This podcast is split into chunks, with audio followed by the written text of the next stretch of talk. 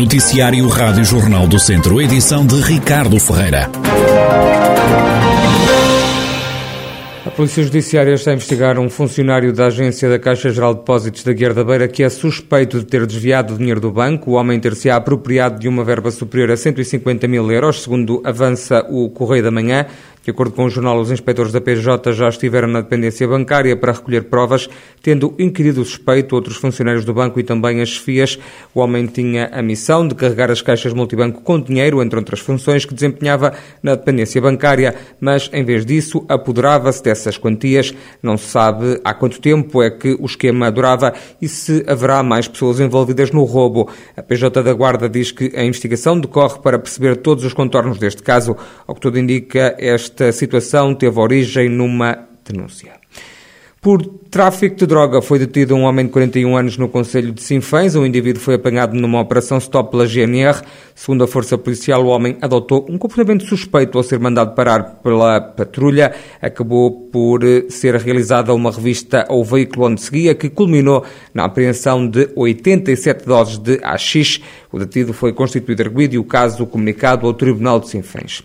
Está em obras a Estrada Nacional 16 em Mangualde. Na via que estava degradada vão ser investidos pelo município local 120 mil euros. O presidente da Câmara, Marco Almeida, diz que esta intervenção já está em curso. É um investimento de cerca de 120 mil euros, que inclui toda a sinalização vertical e horizontal eh, e que irá permitir eh, criar melhores condições de circulação numa, numa estrada que passou para o domínio municipal há vários anos e que estava necessitada deste melhoramento. Foi um esforço que a autarquia fez no sentido de poder eh, dar resposta a esta, a esta problemática, principalmente uma problemática de segurança, e que estará pronta nos próximos dias, uma vez que a obra já começou e, e estará pronta, estará pronta nas próximas semanas.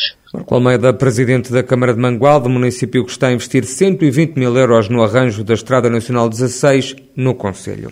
Em Viseu está a realizar-se a quinta edição da Operação Quilo da Together International Portugal. O projeto está a ser levado a cabo do agrupamento de escolas do Viso, como explica Ana Paula Telo, da Together Internacional Portugal. Em Viseu nós estamos com, a fazer no, no agrupamento da escola de, do Viso de Viseu, junto com, com a escola, pronto, em que estamos a solicitar eh, na Operação Quilo a doação de um quilo de alimentos uh, não possíveis para a campanha. São várias escolas que pertencem ao agrupamento Viseu, que se disponibilizaram para nos ajudar. O que vier vai ser distribuído pela escola, para os alunos carenciados da escola, para duas instituições que já nos foram fornecidas pelas juntas de freguesia, e o resto irá para os nossos armazéns da Together para fazermos face às famílias carenciadas que temos, não é? Estamos a ajudar, aos nossos refugiados da Ucrânia. Para além dos bens alimentares, a campanha visa também despertar a atenção dos jovens para as causas sociais, como detalha Ana Paula Telo. O nosso principal objetivo em relação à Together, à Associação Humanitária e Fundação a qual pertenço, é sensibilizar até as camadas mais jovens para o ato de, de dar a doação. É importante os nossos jovens que vivem num mundo completamente apático nesta altura terem a sensibilização de que os outros precisam, que toda a gente precisa e que ajudar, doar é um ato humanitário e é um ato que reverte a favor de todos. Independentemente daquilo que venhamos a obter em relação à quantidade de alimentos que nos são doados, isso é importante, mas o mais importante é a sensibilização. Ana Paula Telo, da organização da quinta edição do projeto Operação Quilo da Together International Portugal, que em Viseu começou esta segunda-feira e só termina no domingo. A semana arranca com ameaça de chuva na região e com subida da temperatura. A máxima pode chegar aos 30 graus já na sexta-feira, o que dá conta a meteorologista Alexandra Fonseca, do Instituto Português do Mar e da Atmosfera. Para a região de Viseu, hoje e amanhã ainda há uma possibilidade de, de, de precipitação. A ocorrer será uma precipitação fraca. Um, e será até o final da manhã de amanhã. Uh, relativamente às temperaturas, as temperaturas vão sofrer um, um gradual, uma gradual aumento até, até quinta-feira e está esperado um aumento assim, mais significativo para sexta. Isto com os dados que disponibilizamos hoje. Estamos a falar de uma temperatura máxima para Viseu de sexta-feira de 30 graus. Em relação ao vento, o vento fraco e moderado, quadrante sul, a rodar para o quadrante oeste e a soprar por vezes forte nas terras altas, um, nada de, de extraordinário. Um, e, e, é essencialmente isso para a, região de Viseu.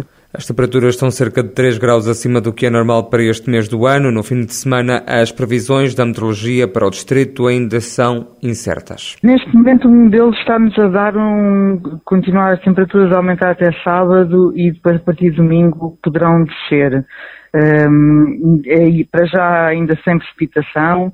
No entanto, é uma situação a, a ter eh, algum cuidado para a análise, porque é uma situação. Um, que, que, pode mudar. Daqui até sábado ainda, ainda falta um bocadinho e estamos na, na altura da primavera, os modelos uh, precisam de mais atenção.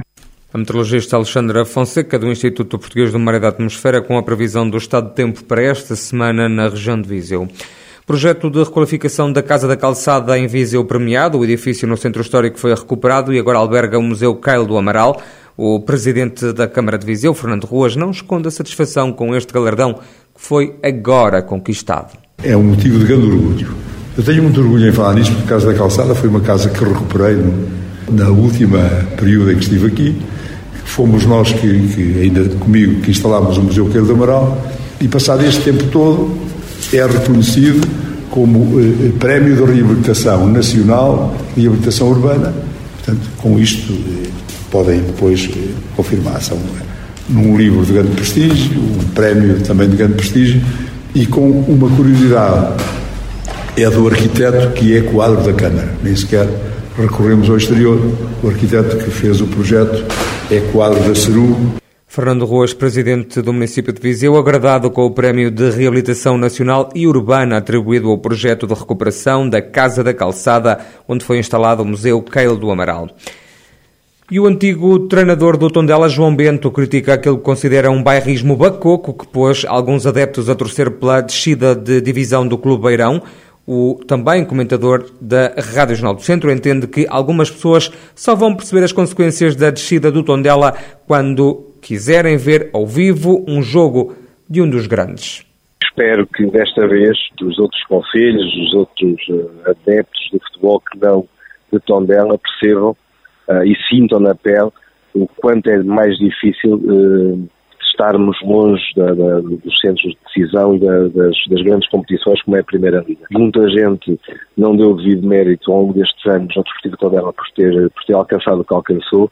Uh, muitos ainda ficaram satisfeitos com esta descida e se calhar vão sofrer na pele porque vão querer ir ver o, o seu coração ou um dos grandes futebol português e se calhar vão ter que se deslocar Uh, não sei bem aonde, porque não, vai ser perto de certeza, uh, mas eu, nesta última semana, uh, senti que, que, nem todos, nem todos estavam assim tão preocupados, ou nem todos estavam assim tão, tão desejosos que o desportivo se mantivesse na Primeira Liga. É uma pena que assim seja, é o bairrismo da Coco nós ainda temos no nosso, no nosso futebol distrital, João Bento assume estar triste com a despromoção do Tondela. É uma enorme perda para o nosso futebol. É um momento de, de tristeza, como é evidente. Quem passou uh, por aquela casa percebe uh, a tristeza que, que, deverá estar nesta altura a inundar os corações dos, dos verdadeiros tondelenses. Mas terá que ser também um ponto de, de viragem, um momento para, para, para, reflexão, para introspecção. Há que perceber uh, os méritos e os deméritos para que na próxima época o Desportivo Tondela, de uma forma tão consolidada quanto chegou da primeira vez, volta a chegar à, à Primeira Liga de Futebol Português. João Bento, comentador de desporto da Rádio Jornal do Centro, é criticar o bairrismo bacoco de algumas pessoas que torceram pela descida de divisão do Tondela. Paulo Fernandes deixou de ser treinador do Visa 2001 em declarações exclusivas à Rádio Jornal do Centro. O técnico assume que já sabia que se a equipa descesse o clube não ia contar com ele na próxima temporada.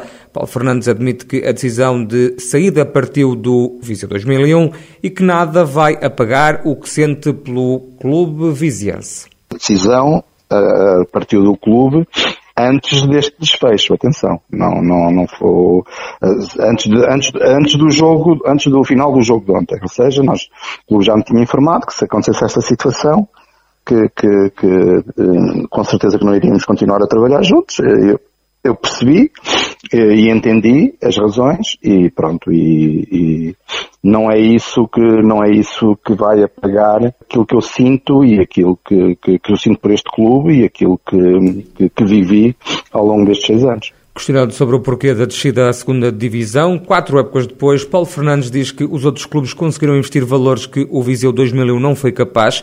Na hora da despedida, Paulo Fernandes aplaude o empenho dos jogadores e diz que não vai arranjar desculpas para o fracasso. Agora, é inegável, é inegável, uh, e não pode-se deixar de dizer que uh, os atletas do Viseu 2001 trabalharam até à exaustão, dentro daquilo que era, que era possível, mas nem tudo correu bem, e aqui também assumo a minha cota parte de responsabilidade, não a responsabilidade total, mas a minha cota de responsabilidade. Não vou esconder atrás da realidade deste ano, de descerem quatro equipas. Não, nós já sabíamos, toda a gente, quando começou a época, sabia, aliás, não foi esta época, já na época passada, toda a gente sabia esta, esta, esta realidade e honra para nós, por tudo aquilo que trabalhamos, nunca nos escondemos, uh, mas infelizmente não conseguimos o objetivo. Ao dizer adeus ao Viseu 2001, Paulo Fernandes assume sentir que deixa um legado no clube. O técnico aproveitou para agradecer a Viseu e aos vizienses. Em termos pessoais, foi ótimo. Foi, ajudei um clube a, a, a atingir o patamar uh, mais alto do, do futsal português. Uh, aliás, eu quando vim para Viseu era esse o, era esse o meu, o meu objetivo e era o objetivo do clube.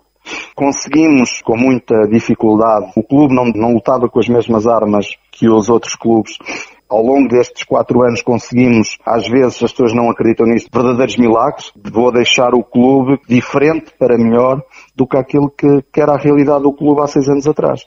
Acho que deixo um legado nesse aspecto, pela ajuda, por aquilo que, que, que a exigência que eu colocava nos diretores, na, nas pessoas responsáveis, e hoje o clube é reconhecido por tudo aquilo que tem feito em prol do futsal. Tenho que dizer obrigado, obrigado a Viseu, obrigado a Viseu, obrigado aos vizinhenses, em geral, aos adeptos e simpatizantes do Viseu 2001 em particular, desejar as maiores felicidades que rapidamente consigam chegar à primeira divisão que acho que a cidade, a região merece eh, e precisa.